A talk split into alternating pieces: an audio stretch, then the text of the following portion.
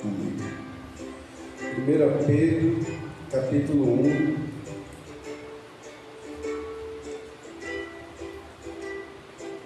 Versículo 13. Amém? Todos encontraram?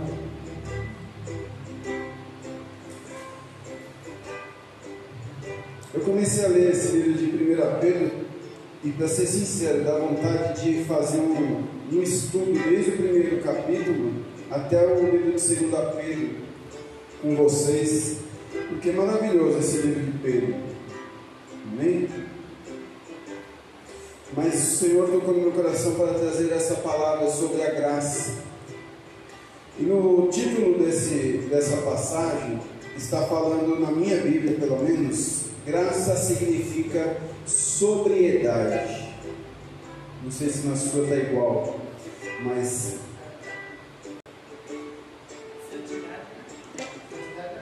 Viver em santidade. Amém? Glória a Deus. Graça significa sobriedade, viver em santidade. Então vamos lá, versículo 13. Por isso, cingindo os vossos entendimentos, sede sóbrios e esperai inteiramente na graça que vos está sendo trazida na revelação de Jesus Cristo. Como filhos da obediência, não vos amoldeis as paixões que tinhas que tinhais anteriormente na vossa ignorância.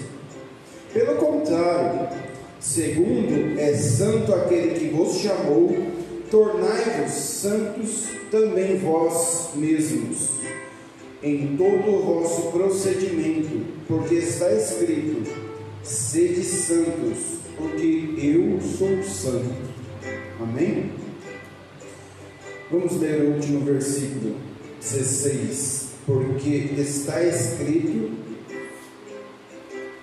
Foi. Porque tá, está escrito. Porque. Amém. Essa, essa palavra é do próprio Senhor Jesus Cristo. Sede santos, porque eu sou santo. Vou ler o, o 17 diante para vocês vocês podem só ouvir ou se quiserem acompanhar, fica à vontade.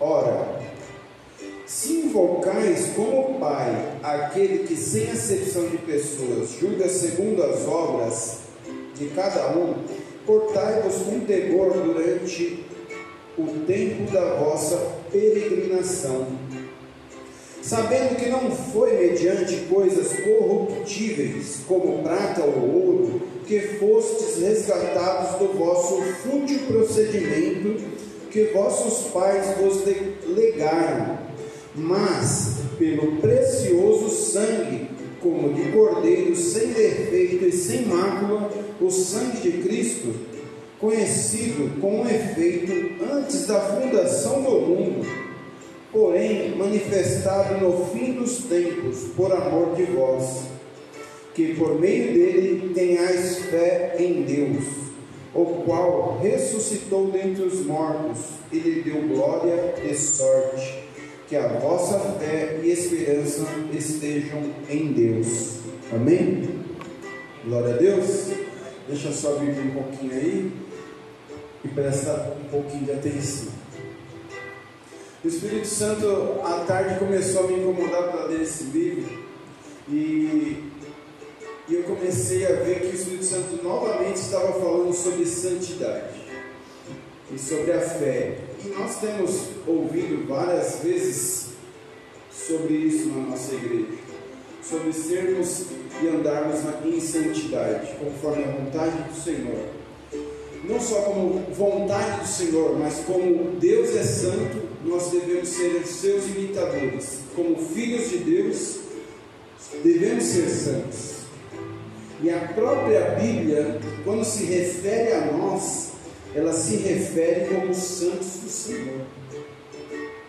A Bíblia nos chama de santos. Amém?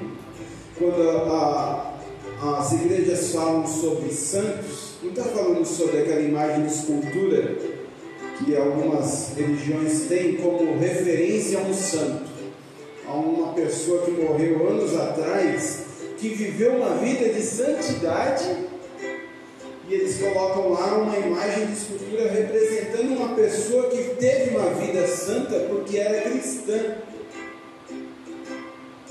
Não que ela pediu para ser colocada a imagem dela na igreja para ser adorada, porque ela sabia, vivendo em santidade, que jamais ela deveria ser adorada. Amém? Quando nós adoramos uma imagem, nós não somos idólatras. E quando nós adoramos um santo, nós também não somos idólatras. E quando eu me refiro a um santo, eu me refiro a um líder, a um homem, que muitas vezes as pessoas têm como um ídolo. Não somos santos, mas nós estamos buscando a santidade. Nós estamos conhecendo o Senhor Jesus Cristo. Mas não quer dizer que eu nem você vai viver uma vida desregrada. Vamos errar? Vamos. Não somos Jesus Cristo. Jesus Cristo era Deus. Ele veio como homem, mas ele era Deus. Ele conseguiu viver uma vida total de santidade. A palavra de Deus fala que ele não errou nem no falar. Eu estava lendo esse livro de 1 Pedro quando os homens açoitavam Jesus Cristo, ele nunca blasfemou contra nenhum deles. Quando eles davam chicotada nele, ele não, não falava assim, ó, eu vou te castigar. Em nenhum momento Jesus Cristo blasfemou. Em nenhum momento Jesus Cristo usou suas palavras para derrubar as pessoas, ou para ameaçar, ou para amaldiçoar. Em nenhum momento. Ele foi santo, mas ele tinha um propósito. E ele era o propósito de santidade. Ele era o propósito de levar os nossos pecados. Nós não temos o propósito de levar o pecado do nosso irmão. Nós temos o propósito de pregar para vocês, viver uma vida de santidade, porque estamos juntos buscando essa santidade para alcançar a Deus. Amém? É esse que é o segredo. Por isso que a Bíblia fala: não julgai uns aos outros, porque quem vai julgar é Deus. Só que ele também avisa sobre aqueles que pregam o contrário. Sabe aquele que, em vez de falar para você ser santo, fala para você, ó, de boa. Esse vai ser julgado. Não por mim, nem por você, mas pelo próprio Deus. Eu estava lendo e a palavra de Deus falou através de Pedro. Quando Deus olhou para a terra, ele olhou e viu Adão e Eva pegando, o que, que ele fez? Falou para Adão e Eva: ó, sai daqui. Quando passou os seus tempos, Deus olhou novamente para a terra e viu um povo todo errado, vivendo uma vida desregrada. Ele olhou para Noé e falou para Noé: Vem cá, só você, no meio dessa multidão, está vivendo uma vida reta. Vem cá comigo, que eu vou te separar. Separa a sua família. Por mais que a família dele não fosse igual a ele, 100% na presença de Deus, Deus protegeu a família de Noé.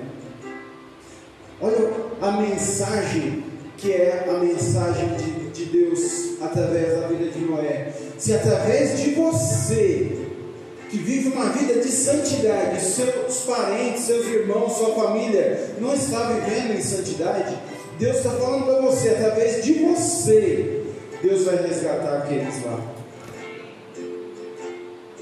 Mas é você que faz a escolha, é você que tem que falar assim: eu vou viver uma vida em santidade. Meu parente lá está só tomando uma cachaça. ele pode ser salvo por causa de mim? Pode. Porque eu estou buscando por ele. Porque eu creio que Deus pode salvar ele. Então, o que, que eu vou fazer? Uma vida desregrada porque eu estou na graça? Não, já estou salvo, beleza. Mas e aí? E aqueles que dependem da minha salvação? E se eu não conseguir ficar na belezeira fazendo coisa errada? Estou na graça, beleza, você salvo, vai nada. A Bíblia está falando, Deus quando olhou para Noé viu só ele e separou ele dos outros. E falou, ó, estou separando você. Quando ele olhou para Sodoma e Gomorra, ele olhou para Sodoma e Gomorra e viu aquela cidade, todo mundo fazendo sexo à vontade, bebendo à vontade, faziam orgias, pegavam um estrangeiro que entrava na cidade e faziam de tudo com a pessoa, de tudo no sentido literal. Ao ponto deles falarem para Ló, Ló ofereceu suas filhas virgens, e eles não queriam. Eles queriam estrangeiro, porque eles eram diferentes, eles eram homens bonitos, que eram os anjos. Você vê que a homossexualidade já, já existia ali naquele lugar. E eles queriam ter relações sexuais com os anjos, porque eles eram diferentes e eram estrangeiros, eles não recepcionavam os estrangeiros de forma correta. E aí Deus olhou aquela situação e separou somente quem? Aquele que era justo. Por que, que Ló era justo? Porque ele conhecia Abraão que servia a Deus e ele aprendeu como andar conforme a vontade de Deus. E ele estava crescendo e sendo abençoado. Ele não brigou com Abraão e Abraão se separou dele porque ele não buscava Deus. Eles se separaram porque eles estavam ficando muito ricos e os seus servos estavam brigando entre eles. E aí Ló vai para Campina Verde e Abraão vai para o resto da terra. Recebe a bênção. Mas você vê que Deus separou Ló como servo dele. E chega no nosso tempo, o povo começa a pregar que pode pecar, que pode fazer sexo, que pode fazer orgia, que pode beber, que pode fazer tudo o que quer. Sinto muito, mas não pode. É santidade. Viver em santidade, viver buscando a santidade. Você vai ser santo, perfeito? Não. Mas você tem que se aproximar o máximo possível. Se você quer ter um encontro com Deus, você tem que buscar uma santidade. Eu fui espírita, eu fiz curso de passe, e sabe o que, que eles faziam? Jejum, oração. Aí você chega na igreja evangélica, que é o fundamento da palavra de Deus, que as pessoas têm que viver uma vida de santidade. Você fala em jejum, a pessoa coça a cabeça. Para quê? Já estou na graça. Essa é por cima de Deus, gente.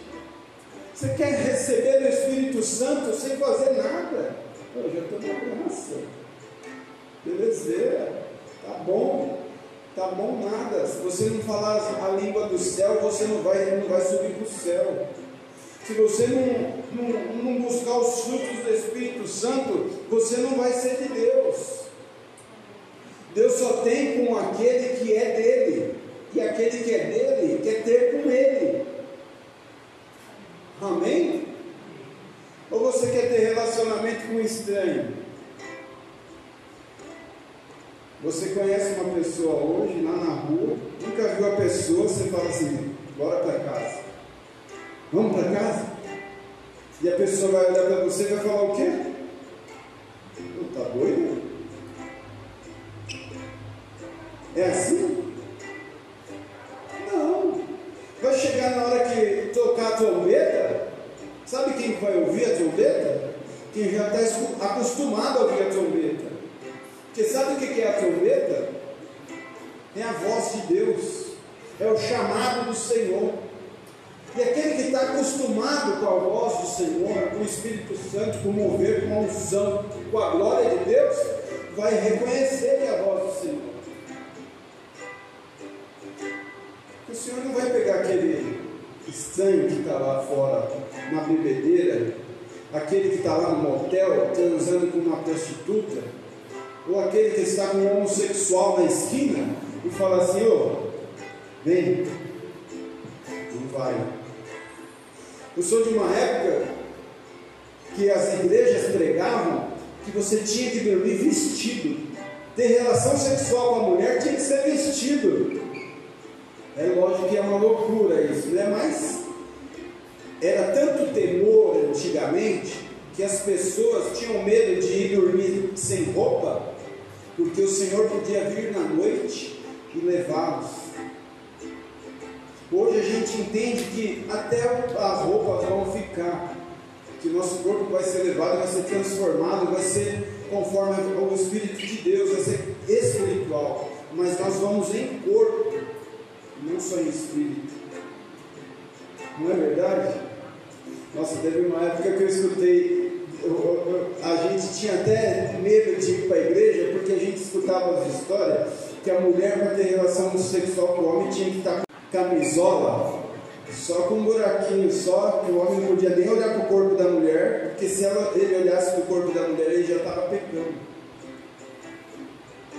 Era, era, era difícil ser crente naquela época, meu irmão. Está pensando que não era fácil ser crente antigamente, não. Ninguém queria ser cristão. Hoje virou moda ser cristão. Só que as igrejas que eu conheço e que eu sempre fui, sempre falaram para as pessoas: sede santo. Eu fui naquela igreja que tem um, uma prancha de surf, bola de neve, e aí você fala assim, né? O cara vai falar que fumar um baseado é belezeira, que, que nada. O apóstolo Rina senta o rei, e o povo gosta. O povo gosta. Sabe por quê? Porque é a verdade. A verdade é essa, que você tem que ser santo. Se você quer chegar a Deus, ser santo. Você quer ser curado? Ser santo. Você quer ser transformado? Ser santo. Você quer ter uma vida eterna? Ser santo. Glória a Deus. Oh, mas o irmão do meu lado não é tão santo assim. Mas a responsabilidade de ir para o céu não é dele. A sua responsabilidade de salvar a sua alma é sua. A Bíblia fala que estarão dois dormindo numa cama, um será levado, o outro vai ficar. Sabe o que isso significa? Que o marido não salva a sua esposa e a sua esposa não salva o seu marido. Ou seja, se você está aqui hoje e seu marido não está, claro que eu sei que ele está trabalhando, coitado está suando a camisa, glória a Deus, mas não é você que vai salvar ele, é você que vai salvar você, buscando a Deus. Claro que a salvação é Cristo, tenta entender o buscar. O que eu estou falando é sobre o buscar. Quem tem a obrigação de buscar por você é você mesma. E você mesmo. A sua esposa ela vai te dar um empurrão, você vai dar um empurrão na sua esposa, a filha vai dar um empurrão na mãe, a mãe vai dar um empurrão na filha. Não é não? Não é? E assim vai. Só que nós vamos juntos buscar o reino de Deus. O reino de Deus é santidade. Falando de reino de Deus é santidade, lembrei de um anjo maravilhoso que andava e as suas asas, e conforme ele entoava as suas asas, tocavam músicas. Ele era o líder do louvor dos céus. Mas ele olhou para o trono e pecou. Deus falou para ele assim: tudo bem, fica aqui. Se Deus não permitiu que nem os anjos ficassem no céu por causa de um pecado, por que, que você acha que você pecando vai viver no céu? Hã? Buscai a Deus, porque o Senhor é santo. Sede santos, porque eu sou santo. Se o seu irmão pecar, a Bíblia fala, tenta lá, chega nele, conversa. Se ele não der ouvido, você chama um outro irmão. Oh, vamos conversar com aquele irmão se a gente fortalece ele. Aí vai vocês dois e conversa com esse irmão. Se ele não der ouvidos, o sangue dele não está mais sobre suas mãos. Porque a partir do momento que você vê um irmão pecando, o sangue não fala nada, o sangue dele está nas suas mãos. Porque você sabe que ele vai para o inferno. E você não vai falar nada para ele que ele está pecando. Ah, mas o irmão vai ficar chateado comigo. Mas é, não é melhor ele ficar chateado com você e consertar a vida dele e ir para o céu? E depois de um tempo, ele vai se ligar que ele estava errando e que foi você que fez ele se levantar. Amém? E aí ele vai ser tão grato à sua vida, porque você o ajudou a se levantar com um erro que ele nem estava enxergando às vezes que estava errando. Às vezes cometemos erros que nós, por costume, erramos. Mas é tempo de santidade. A igreja precisa se santificar, a igreja precisa buscar essa santificação para que volte a ter cura, milagre, transformação, cura. Ah, mas eu só sou uma pessoa. Quantas vezes eu falei isso aqui? Eu só sou um. Chegava aqui, culto, a igreja vazia, e eu, Senhor, vir aqui às quintas-feiras para pregar para uma pessoa, Senhor. E minha esposa, vamos ficar firme. Deus te deu, você vai ficar firme. Eu só pela graça. Vamos, amor, vamos ficar, vai, vamos. Ela, ela, a minha esposa falou assim: você vai, eu vou louvar para você e você vai pregar para mim. Mas nós não vamos sair daqui desse culto. Foi ou não foi? E eu, não, vou pregar só para você. Você vai pregar. você vai pregar. Não quero saber, você vai pregar. Às vezes a gente desanima.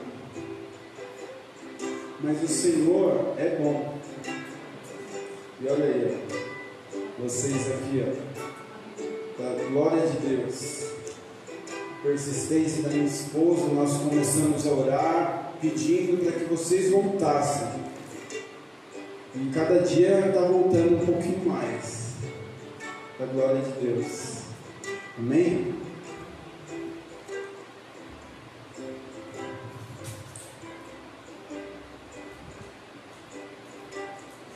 Eu gostaria que vocês lessem comigo, para a gente finalizar, capítulo 2 de 1 Pedro, versículo 9. Talvez vocês não lembrem, mas eu já li esse versículo com vocês uma vez. 9 e 10. Todos encontraram? Amém?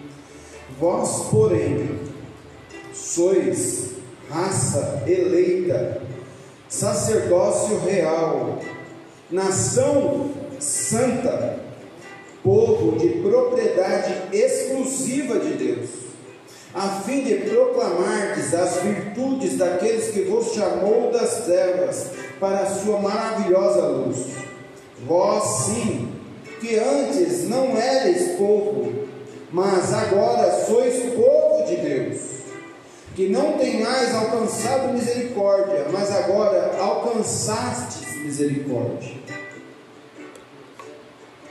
Olha que palavra maravilhosa. Nação eleita, sacerdócio. Nós somos escolhidos de Deus. Não nos deixemos ser iludidos por brilhos que são passageiros. Não deixemos nos desanimar por causa de ouro e de prata. Vai ter dia que vai ser bênção, vai ter dia que vai ser luta, mas permaneceremos firmes.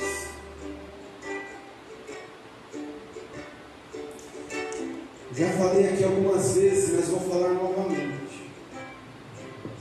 Enquanto o soldado estava com açoite, açoitando Jesus Cristo, para que você recebesse a santidade, para que você recebesse o Espírito Santo, ele não reclamou.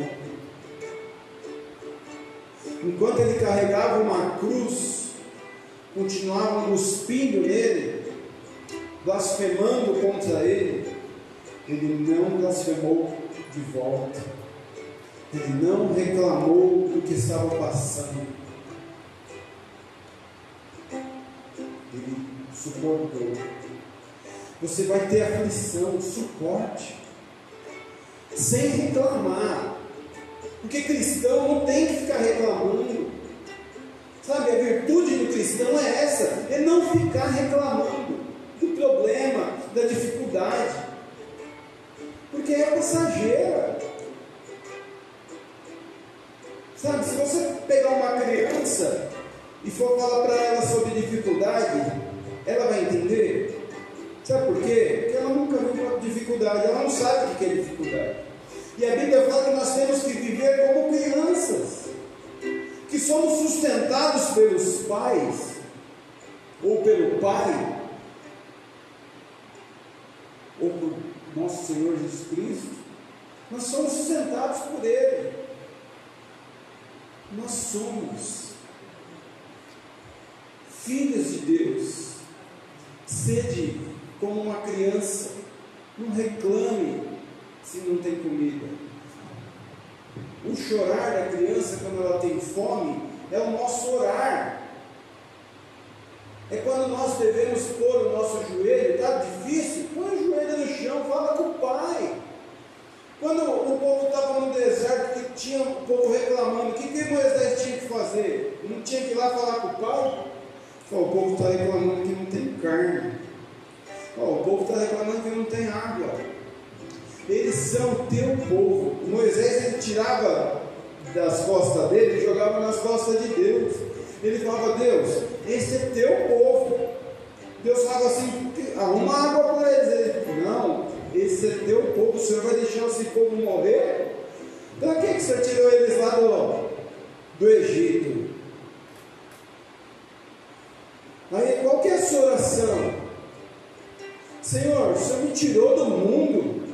Eu vejo as pessoas do mundo elas têm de tudo e eu estou passando dificuldade, Senhor. O Senhor é muito mais do que eles. Me ajuda. Não é que eu estou olhando e, e, e admirando o outro, mas eu sei, ó Pai, que o Senhor pode me dar uma sabedoria para fazer alguma coisa, para eu ter uma vida melhor. Me ajuda.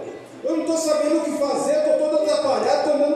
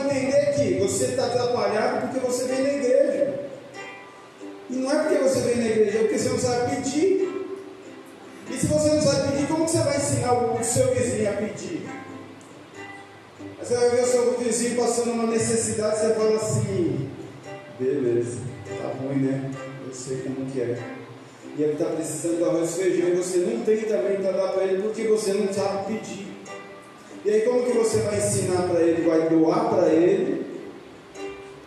E aí você ensina ele a pedir, ó, estou te ajudando, mas ó, é o seguinte, eu oro a Deus e Deus me dá.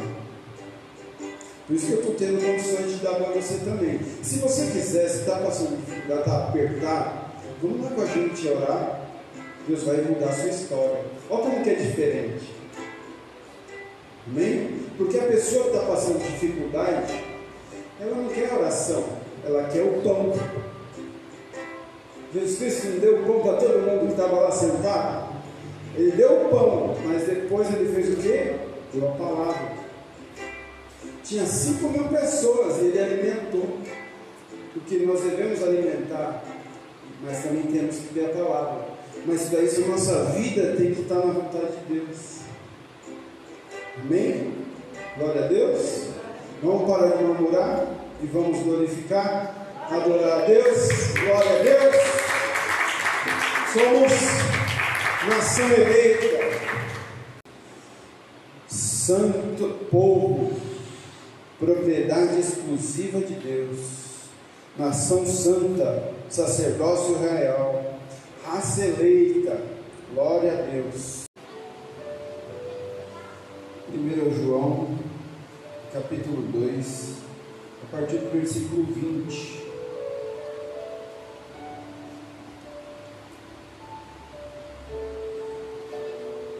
E vós possuis unção que vem do santo, e todos tendes conhecimento não vos escrevi porque não sabeis a verdade, antes porque a sabeis. E porque mentira alguma jamais procede da verdade. Quem é o mentiroso, senão aquele que nega Jesus? Que Jesus é o Cristo. Este é o anticristo o que nega o Pai e o Filho. Todo aquele que nega o Filho, esse não tem o Pai. Aquele que confessa o Filho tem igualmente o Pai. Permaneça e permaneça em vós o que ouvistes desde o princípio se em vós permanecer o que desde o princípio ouvistes, também permanecereis em vós no Filho, também permanecereis vós no Filho e no Pai.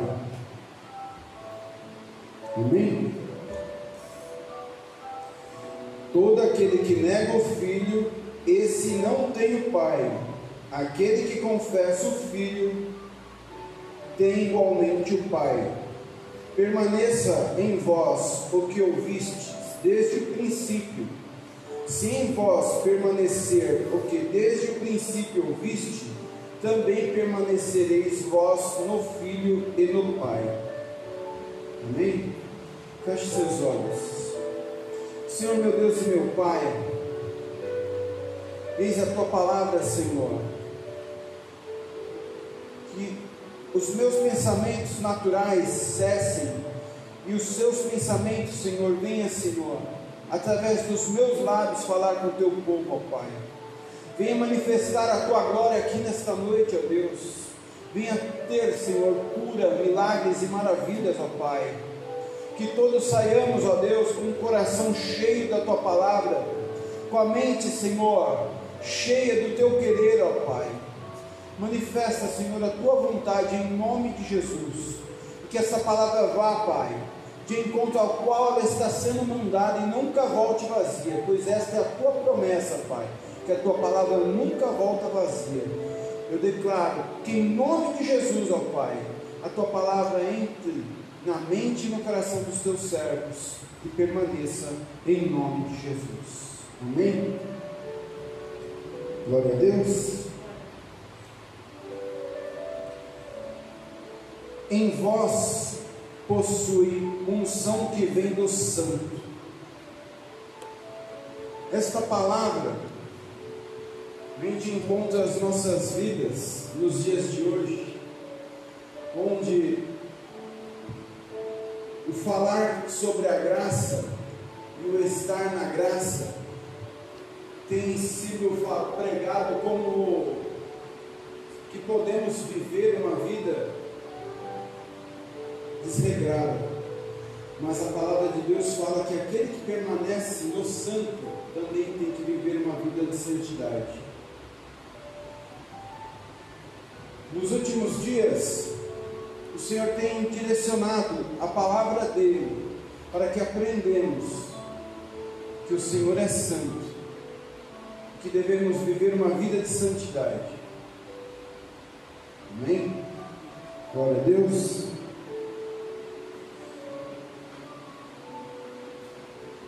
Eu gostaria que você lesse comigo também o versículo 25, que é a promessa que Jesus Cristo deixa para as nossas vidas. E esta é a promessa que Ele mesmo nos fez: vida eterna. Isso que vos acabo de escrever é acerca dos que procuram, dos que vos procuram enganar.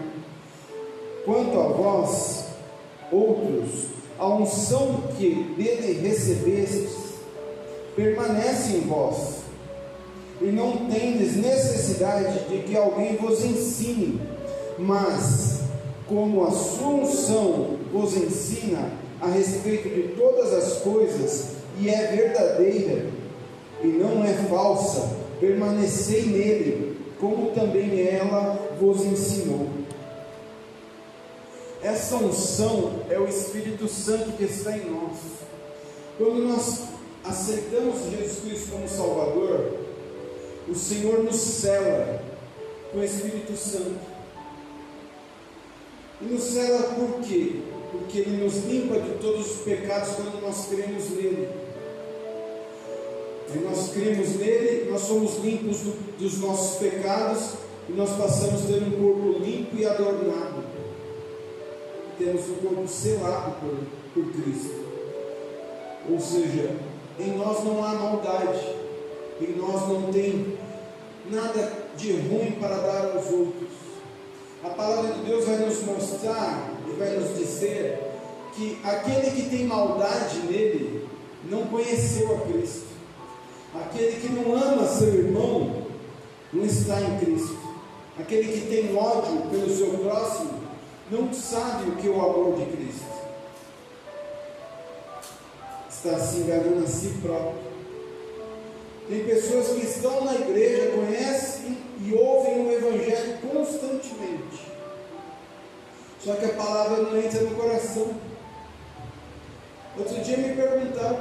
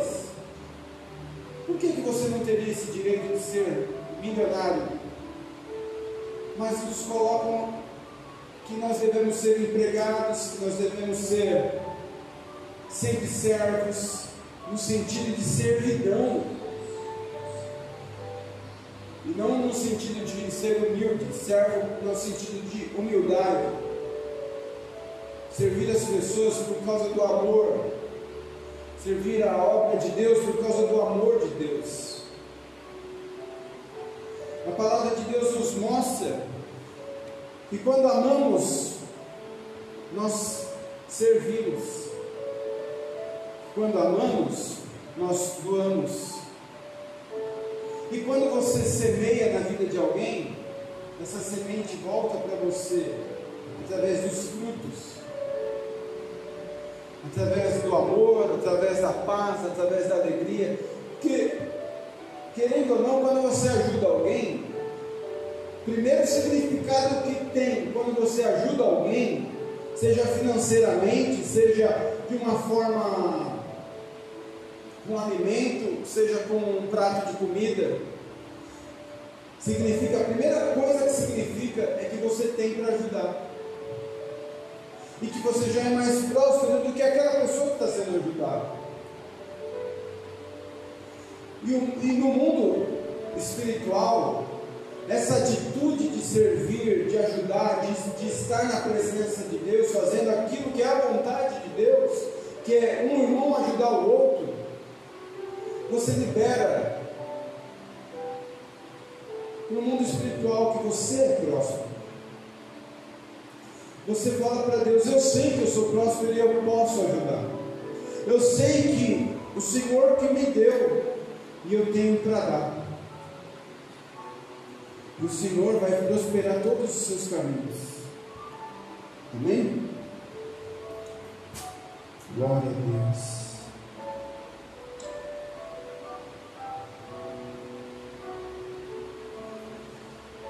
Uma passagem que me chamou bastante atenção. No versículo 24: Permaneça em vós o que ouviste desde o princípio. Permaneça em vós o que ouviste desde o princípio. Sabe, nós continuamente estamos vindo na casa de Deus, ouvindo a Sua palavra estando na Sua presença, continuamente estamos conhecendo a Jesus Cristo. E aí, a palavra de Deus está falando assim: continue naquilo que você já conheceu desde o princípio. Continue na verdade. Continue conhecendo mais e mais a Cristo. Continue a caminhada, continue, permaneça. Sabe o que ele está querendo falar? Se vir alguém com alguma história nova, oh, tem algo novo para te contar. Eu lembro daquele desenho da família Gru. Você lembra? Novos eles destruíam, porque eles tinham medo do novo que o novo, sempre que eles conheciam algo novo, acontecia alguma desgraça. Isso é uma mensagem para a gente, porque a palavra de Deus fala que se vinha um anjo diante de você com uma palavra nova, que esse anjo seja anátema, ou seja, maldito. Então nós devemos permanecer na verdade que nós já conhecemos. Nós sabemos que temos que permanecer na presença de Deus continuamente.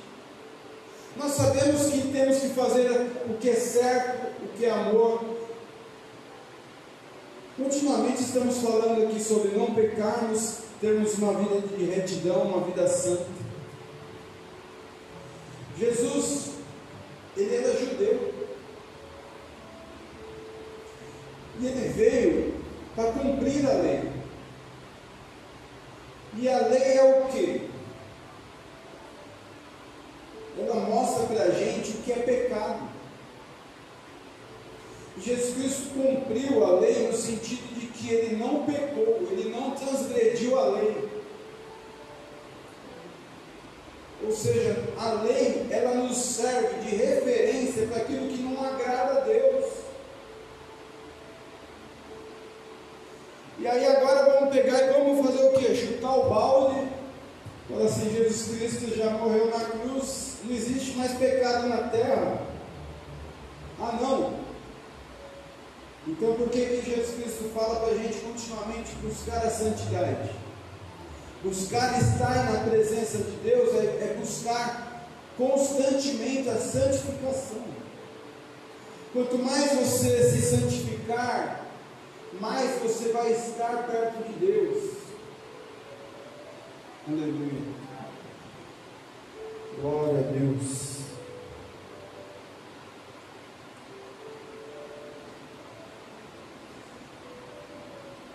Capítulo 3, versículo 1. Vede que grande amor nos tem concedido o Pai a ponto de sermos chamados filhos de Deus. E de fato somos filhos de Deus. Por esta razão o mundo não nos conhece, porquanto não o conheceu a Ele mesmo.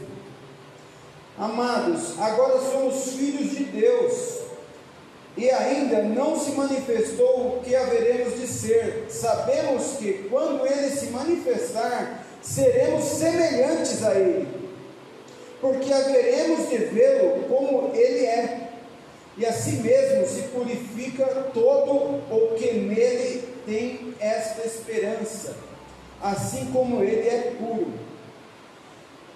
E, se, e assim mesmo, ao, vers, ao versículo 3, e assim mesmo se purifica todo o que nele tem esta esperança assim como ele é puro. Todo aquele que pratica o pecado também transgride a lei, porque o pecado é a transgressão da lei. Sabeis também que ele se manifestou para tirar os pecados, e nele não existe pecado. Todo aquele que permanece nele não vive pecando. Todo aquele que vive pecando não ouviu e nem o conheceu. Aleluia. Filhinhos, não vos deixes enganar por ninguém. Aquele que pratica a justiça é justo, assim como ele é justo. Aquele que pratica o pecado procede do diabo. Porque o diabo vive pecando desde o princípio. Para isso se manifestou o Filho de Deus, para destruir as obras do diabo.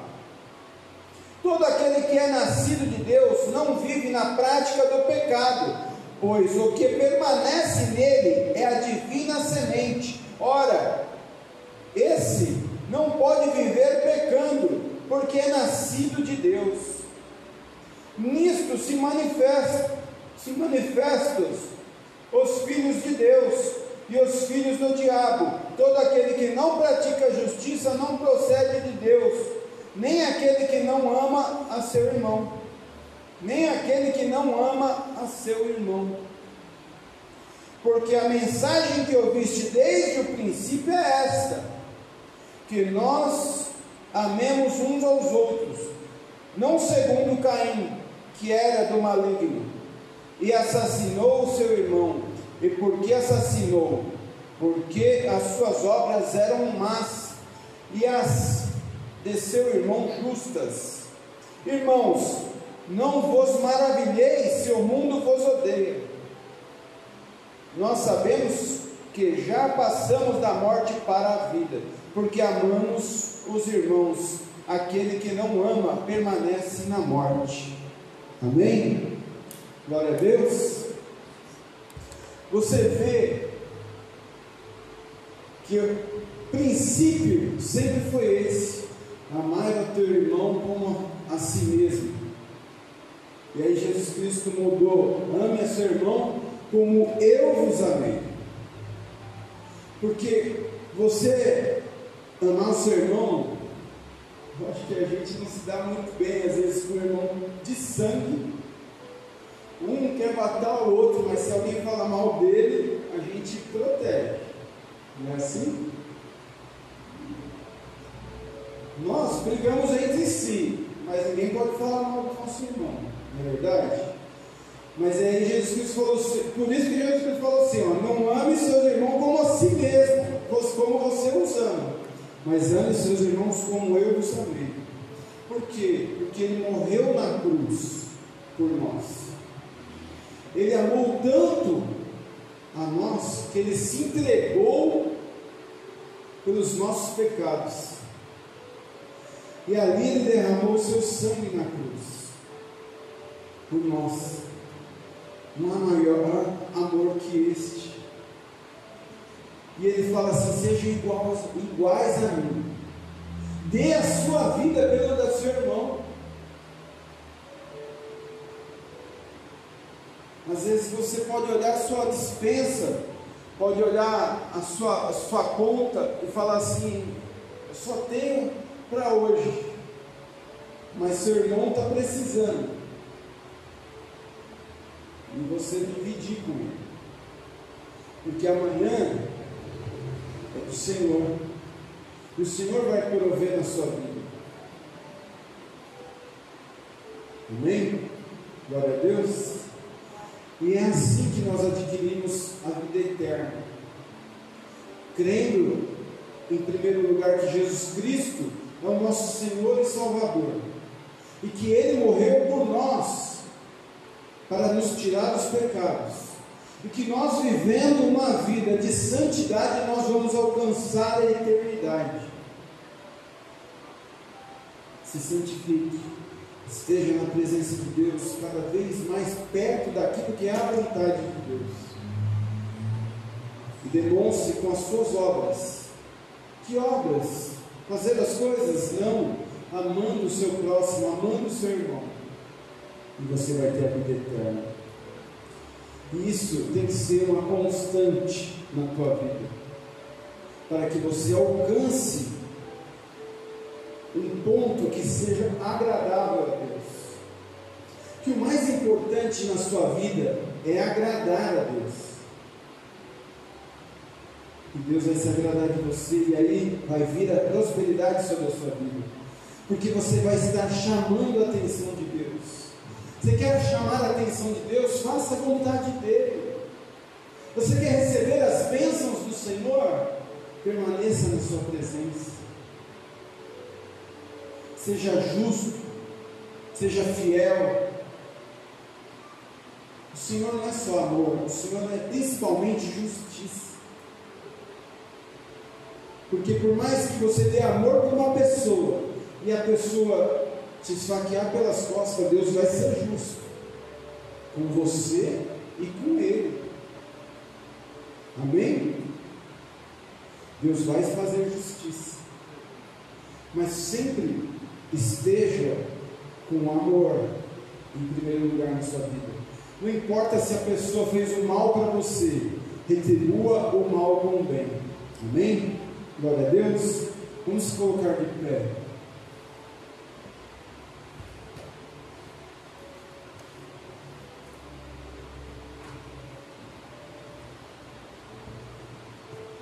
Senhor, meu Deus e meu Pai, obrigado, Senhor, pela tua mensagem, pela tua palavra, Deus, que tem sido, Pai, de estar na tua presença, de estar, Senhor, se santificando, Pai. Eu sei, meu Deus, que estamos nos últimos dias, ó Deus. Eu sei que esse céu está para se abrir, ó Deus. Venha, Jesus. Vem sobre nós, ó Pai. Venha resgatar a tua igreja. Venha resgatar os teus escolhidos, ó Pai. Eu sei, ó Deus, que o Senhor escolheu cada um que está aqui nesta noite para estar na Sua presença e ouvir esta palavra, ó Pai. E entender esse chamado, e entender, ó Pai, que devemos estar na Tua presença. Então, Senhor, escreve, Senhor, os nomes, Pai, de cada um aqui presente, Senhor, no Teu livro, ó Deus. Que verdadeiramente, Senhor, eles creiam nesta Tua palavra, Pai permaneçam na tua presença até alcançar a eternidade, em nome de Jesus. Amém. Glória a Deus. Aplauda o Senhor, amados. Dá glória a Deus. Livro de 2 Crônicas, capítulo 7, versículo 1. Tendo Salomão acabado de orar, desceu fogo do céu e consumiu o holocausto e os sacrifícios, e a glória do Senhor encheu a casa.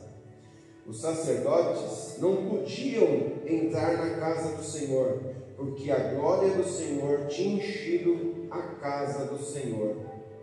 Todos os filhos de Israel, vendo descer o fogo e a glória do Senhor sobre a casa, se encurvaram com o rosto em terra sobre o pavimento e adoraram e louvaram o Senhor, porque é bom, porque a sua misericórdia dura para sempre.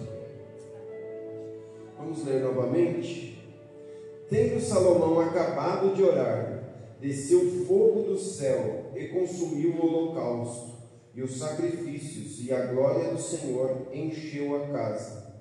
Os sacerdotes não podiam entrar na casa do Senhor, porque a glória do Senhor tinha enchido a casa do Senhor. Todos os filhos de Israel, vendo descer o fogo e a glória do Senhor sobre a casa, se encurvaram com o rosto em terra, sobre o pavimento, e adoraram, e louvaram o Senhor, porque é bom, porque a sua misericórdia dura para sempre. Glória a Deus. Você vê como que os louvores se encaixam, a oração se encaixa na palavra de Deus e aí vem a confirmação do que, que o Senhor quer falar conosco. A cada semana Deus tem falado para a gente sobre santificação. E a santificação tem sido umas três semanas o Espírito Santo confirmando, santificar, buscar a presença de Deus e santifique. Ore, jejue, limpe a casa, limpe o templo de Deus. Porque hoje, diferentemente daquela época onde Salomão construiu um templo, Jesus Cristo nos tornou a casa do Senhor. E a glória de Deus quer encher esta casa. A glória do Senhor quer ser tão forte que Ele quer consumir todos os holocaustos. Holocaustos são as suas ofertas e o que, que você pode dar de oferta ao Senhor? O seu louvor, a sua adoração. E o Espírito Santo vai começar a se encher de tal maneira dentro de você que a glória do Senhor vai se manifestar dentro de. Aí é onde manifesta os dons, manifesta os frutos, manifesta a glória de Deus através de nossas vidas. Aqui Salomão, ele estava inaugurando o templo e ele faz chama todo o povo, toda Israel, toda a nação, e todos eles se concentram diante da, da casa de Deus, do templo de Salomão, mais conhecido mais como templo de Salomão, só que naquela época Salomão chamava como casa de Deus. Deus, ele, ele começa a oração falando para Deus: Eu sei que a tua, os céus são pequenos para encher com a tua presença. Eu sei que esta casa é pequena, mas ouve dos céus o clamor daquele que se aproximar desta casa. Atende a oração daquele que se chegar na casa de Deus e clamar a ti. Ouve aquele que está em pecado e se arrepender dos seus pecados e clamar a ti, ouve dos céus, perdoa, transforma a vida daqueles. Se a terra não estiver caindo chuva, se caso o Senhor enviar gafanhotos por causa do erro do povo, mas o povo se arrepender e vir e clamar a ti nesta casa, ouve dos céus, perdoa o teu povo e sara essa terra. Se o Senhor cerrar o céu e não ouvir mais a oração do povo, porque eles pecaram e, e entraram em discordância com a sua vontade e começaram a adorar outros deuses, mas se eles vierem à tua casa, se prostrarem, se arrependerem verdadeiramente, no fundo do seu coração, e o Senhor é poderoso para esquadrinhar os corações e ver o arrependimento do teu povo. Ouve dos céus, ó Deus. Aleluias. Ora, basto, bianda e canta lavaxérias. Perdoa. Perdoa. E transforma estas vidas. Oh, glórias. Aí ele fala, dentro dessa oração, enquanto ele estava só clamando pelo povo de Israel, Deus é tão maravilhoso que Davi ensinou o filho que viriam estrangeiros à sua casa, à casa de Deus. E aí Salomão ele clama por nós. No versículo 32 do capítulo 6, ele vai falar assim: se um estrangeiro vier à tua casa e clamar a ti, ou seja, eu e você, ou seja, qualquer um que não fosse da nação de Israel, se eles chegarem a ti, clamarem a ti, pedirem perdão dos seus pecados e se converterem ao teu nome, ouve dos céus, atende a oração deste povo. Aleluia. Glória a Deus. Naquela época de Salomão, Deus já estava incluindo você na oração que estava sendo feita na casa de Deus. E nós lemos que a glória de Deus invadiu, a hora que ele acabou de orar, a glória de Deus invadiu o templo o fogo começou a consumir todas as ofertas, os holocaustos que tinham sido entregues na sua casa. Todas as ofertas do povo que estava ali, o Espírito de Deus, o fogo de Deus entrou dentro daquela casa e consumiu tudo. E o povo vendo a glória de Deus, os sacerdotes que estavam ali o tempo inteiro se santificando para poder entrar na casa de Deus, não conseguiram entrar, de tão forte que era a glória de Deus.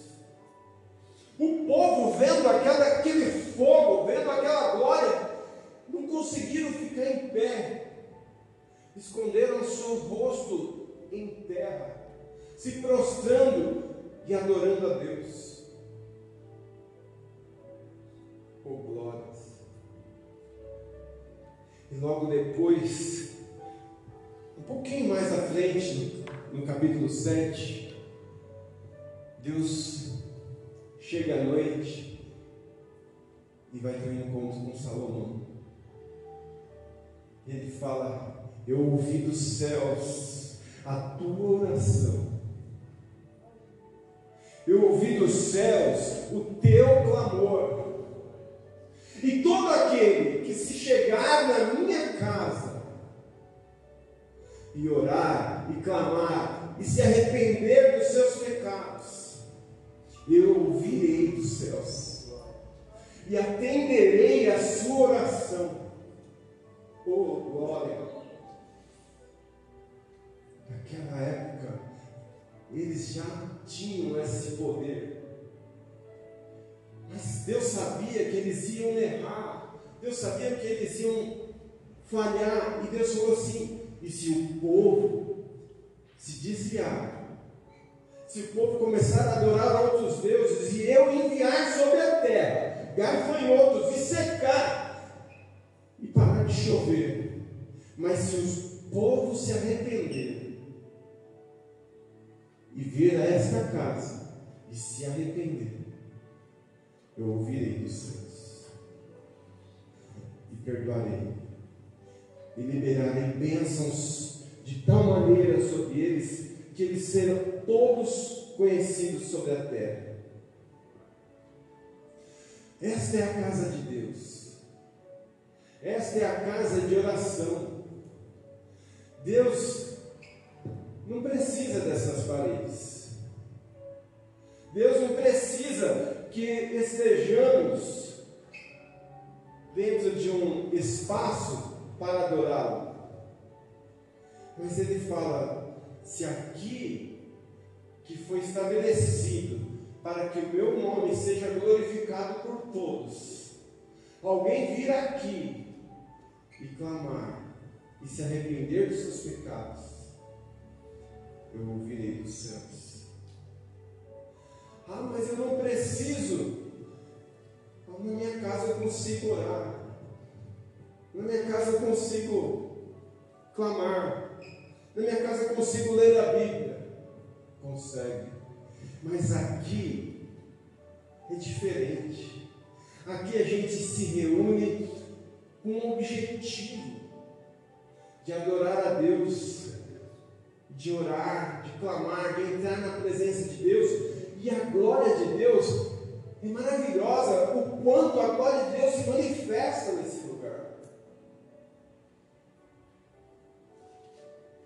A palavra de Deus fala que Salomão fala que a glória de Deus era tão forte que a nuvem da glória de Deus era palpável, como se fosse uma esponja.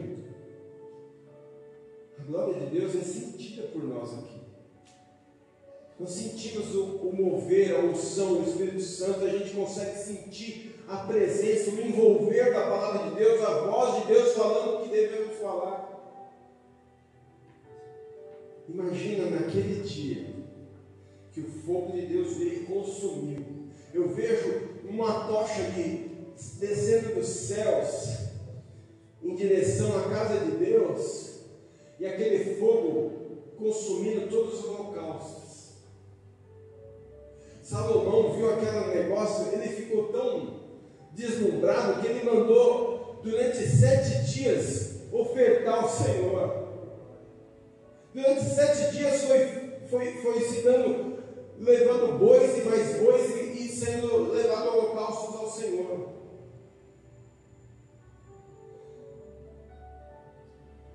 A glória de Deus encheu aquele lugar. E a glória de Deus quer encher você nesta noite. Oh, glórias.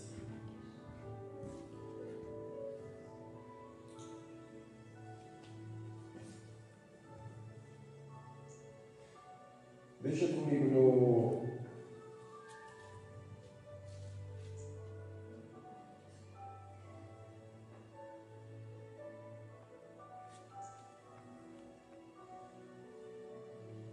Versículo 15. 14 e 15.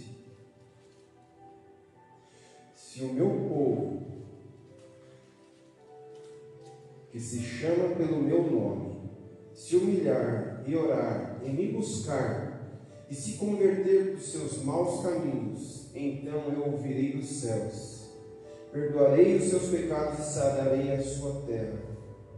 Estarão abertos os meus olhos e atentos os meus ouvidos à oração que se fizer neste lugar. A casa de Deus é necessária para é um lugar onde a presença de Deus nos faz ter a certeza de sermos ouvidos, nos faz ter a certeza de estarmos na presença de um Deus verdadeiro. Quando oramos em casa, nós oramos porque somos cristãos e temos que ter essa intimidade com Deus. Isso faz parte da sua intimidade com o Senhor. Mas quando nós saímos de nossa casa para vir nos reunir, para adorar e glorificar a Deus, nós, nós nos colocamos a dar o nosso melhor a Deus, a entrar na presença de Deus. Talvez você não saiba muito da minha história. Quando eu cheguei na igreja, estava totalmente com a vida torta. Torta no sentido acabada. Quem olhava para mim não falava, falava esse aí, sabe aqueles caras que você olha, esse daí não tem jeito? Para o homem não tem jeito. Mas para Deus tudo é possível. Aquele que crê. E o Senhor me tirou das drogas, me libertou de todo o mal. Usava cocaína todo dia, eu fumava maconha todo dia, eu bebia todo dia. Mas eu tomei uma decisão: adorar a Deus. Colocar a minha vida e entregar a minha vida de forma sobrenatural na, na, nas mãos de Deus. Isso é uma oferta a Deus. Agradável ao Senhor. Quando nós nos colocamos na vontade de Deus e falamos assim: Eu rejeito tudo aquilo que não é a vontade de Deus. Eu rejeitei tudo aquilo que não agradava a Deus. Fui estudar, fui conhecer a palavra de Deus e eu entendi o que, que era a vontade de Deus para minha vida. E hoje, se eu estou em cima de um altar pregando a vontade de Deus, pregando a palavra de Deus, falando para vocês aquilo que agrada a Deus, foi porque Deus me transformou. E eu posso falar com convicção: Deus pode e Deus quer transformar a sua vida. Amém? Tudo depende do nosso querer, porque Deus não é o diabo. O diabo, ele vem com coisinhas, ó, oh, só um traguinho, você vai ficar da hora. Mas, ó, pega nada. Quando você vê, ele já invadiu a sua vida, você já não consegue mais sair. É só um tirinho. Você vai ver, da hora. Você fala, ah, eu domino isso aí. Aí vai, quando você vai ver, todo dia indo na favela para pegar droga. Todo dia você passando um perrengue na porta de uma favela com os caras armados e do nada pode ter uma invasão da polícia e você tomar um tiro de graça. Toda vez que você vê uma viatura passando, você fica meio, pô, tomar uma geral. Hoje eu nem ligo. Vai tomar geral, vai me dar geral por quê? Olha para mim já. A paz Senhor, a paz esteja contigo. E as pessoas veem que há uma paz nos nossos olhos. A pessoa olha para nós e sabe que nós somos de Deus. É incrível. Você não precisa falar nada para ninguém. Aonde você entra, as pessoas olham para você e sabem que você é de Deus. É ou não é, Senhor? É maravilhoso que a presença de Deus faz. Você saber que você na presença de Deus pode chegar na, na vida de um ente querido que está doente e você pôr a mão e orar e aquela pessoa ser curada, como já, Deus já me usou para curar, para expulsar demônio, para libertar. E não, pode, não usou somente eu, mas também já usou o seu Wagner, já usou dona leite. Pessoas serem transformadas só porque você falar para ela assim: Jesus te ama. Vem conhecer a palavra de Deus. Vem dar uma, uma oportunidade para Deus mudar a sua vida. A primeira vez que eu fui para a igreja, eu falei para meu primo: Eu vou lá, só que se o cara falar alguma coisa que não está na Bíblia, eu vou embora. Ele falou assim, ó, até eu vou junto com você, o Laerte. Porque se ele falar aquilo que não está na Bíblia, até eu vou junto com você, vou embora. E aí eu, eu ia, eu fui nessa de querer ver se sabia mais que o pastor, eu não sabia nada. Eu não sabia nada. Achava que sabia alguma coisa. Não é verdade? E às vezes a gente fica lutando para fazer aquilo que é a vontade de Deus. E a vontade de Deus é essa: que possamos ficar alegres na Sua presença. Aleluia. Glória a Deus.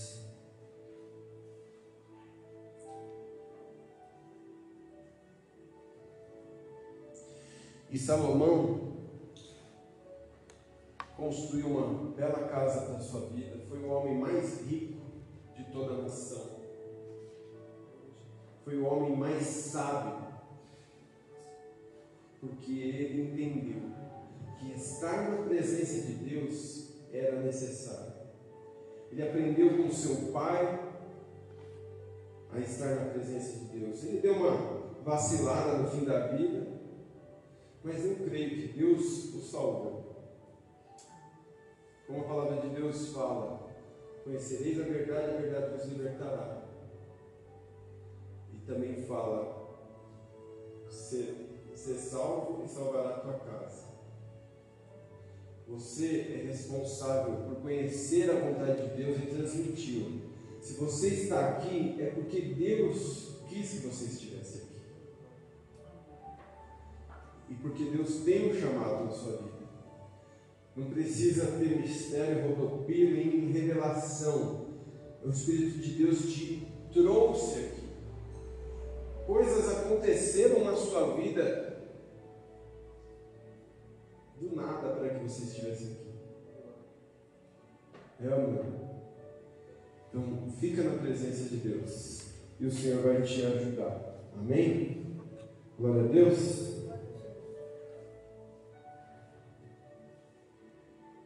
Feche seus olhos.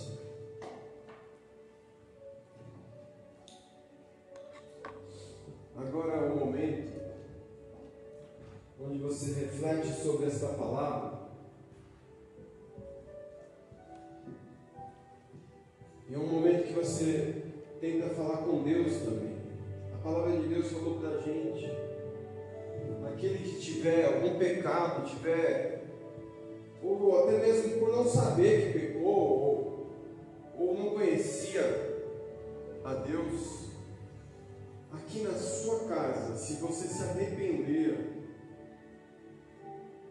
se você pedir ao Senhor, do fundo do seu coração, você mostra para Deus o seu coração agora. Porque só Ele vai estar olhando para você, só Ele entra na sua mente, só Ele sabe o que realmente tem dentro de você. A sua sinceridade agora é para com Deus. Seja sincero no fundo do teu coração. Se você está sentindo que tem alguma coisa que ainda atrapalha a tua vida a estar na presença de Deus, se tem alguma coisa que você acha que você não é digno de orar e clamar a Deus, pede perdão agora para Deus. Fala para Deus, Senhor, eu não sei nem como me arrepender do que eu fiz, mas me perdoa, Pai, me limpa, Queima, Senhor, todo o mal que estava em mim, todo o mal que estava atrapalhando eu estar na tua presença. Eu quero ter uma intimidade contigo, ó Deus. Eu quero, Senhor, te conhecer de verdade. Eu quero, ó Pai, poder sentir esse poder que tanto falam, este fluir sobre as minhas veias, sobre meus nervos esse fluir da tua presença em minha vida. Eu quero sentir, Senhor, a tua glória. Fala com Deus. Se derrame né, diante dele, como Salomão ali diante do templo, abriu os braços e clamou a Deus diante de uma multidão e falou com Deus, Senhor. Eis aqui a tua casa, Eis aqui o teu povo, Senhor, ouve, ó Pai, a minha oração. Fala com Deus, Ele está te ouvindo, Ele está se prostrando. Lá nos céus, aqui na sua casa, para ouvir a tua petição, o teu clamor. Ele quer te limpar, Ele quer derramar um fogo sobrenatural sobre a tua vida. Tudo à sua volta vai se transformar, e tudo à tua volta vai ser novo. Haverá um tempo novo na tua vida. Venha, Deus, em nome de Jesus, ó Pai, sobre a vida de cada um que está aqui presente nesta noite, ó Deus. Manifesta, Deus, a tua glória, o teu poder, ó Pai. Ouve, Senhor, o clamor do teu povo, ó Pai. Perdoa os Deus, as falhas, ó Deus, que se seguiram até aqui, ó Pai. E que a partir de hoje, Deus, eles vejam a tua glória sendo manifesta à sua volta, que eles vejam, Senhor, os seus anjos, Pai, lutando ao seu favor, Pai, que o mundo, Senhor, venha, Senhor, a favor dos seus servos, ó Pai, pois a tua palavra diz, ó Deus, que tudo, ó Deus, tudo favorece aos que te, aos que te amam, Pai. Então venha, ó Deus, abrir as portas, venha abrir a mente, venha abrir o coração, ó Deus, para receber a tua palavra, para receber as tuas bênçãos, ó Pai. Abre as janelas do céu sobre o teu povo, meu Deus, e abençoe de forma sobrenatural. Que eles vejam a tua glória, Senhor, a partir de hoje, de forma que eles nunca viram, Pai. Em nome de Jesus. A palavra de Deus diz que a gente fala com a boca e crê com o coração. Então declare, Senhor, a minha vida está em Suas mãos. Declare para que o mundo espiritual saiba que você é de Jesus. Que você crê que Jesus Cristo morreu na cruz por você e limpou você de todos os seus pecados. Que Ele foi o seu sacrifício. E que a partir de hoje, o seu nome está escrito no livro da vida. E que a partir de hoje haverá um novo tempo na sua vida. Um tempo de busca, um tempo de conhecimento, um tempo de respiro para buscar a vontade de Deus. Se tudo que você fez até hoje não foi o suficiente para você sentir a glória de Deus, a partir de hoje, mude. Porque se as atitudes que nós estávamos fazendo não eram o suficiente, é tempo de mudança. Faça a vontade de Deus e você vai viver bem. Em nome de Jesus. Aplauda o Senhor. Glorifica a Deus. Glória, glória, glória a Deus. Aleluia.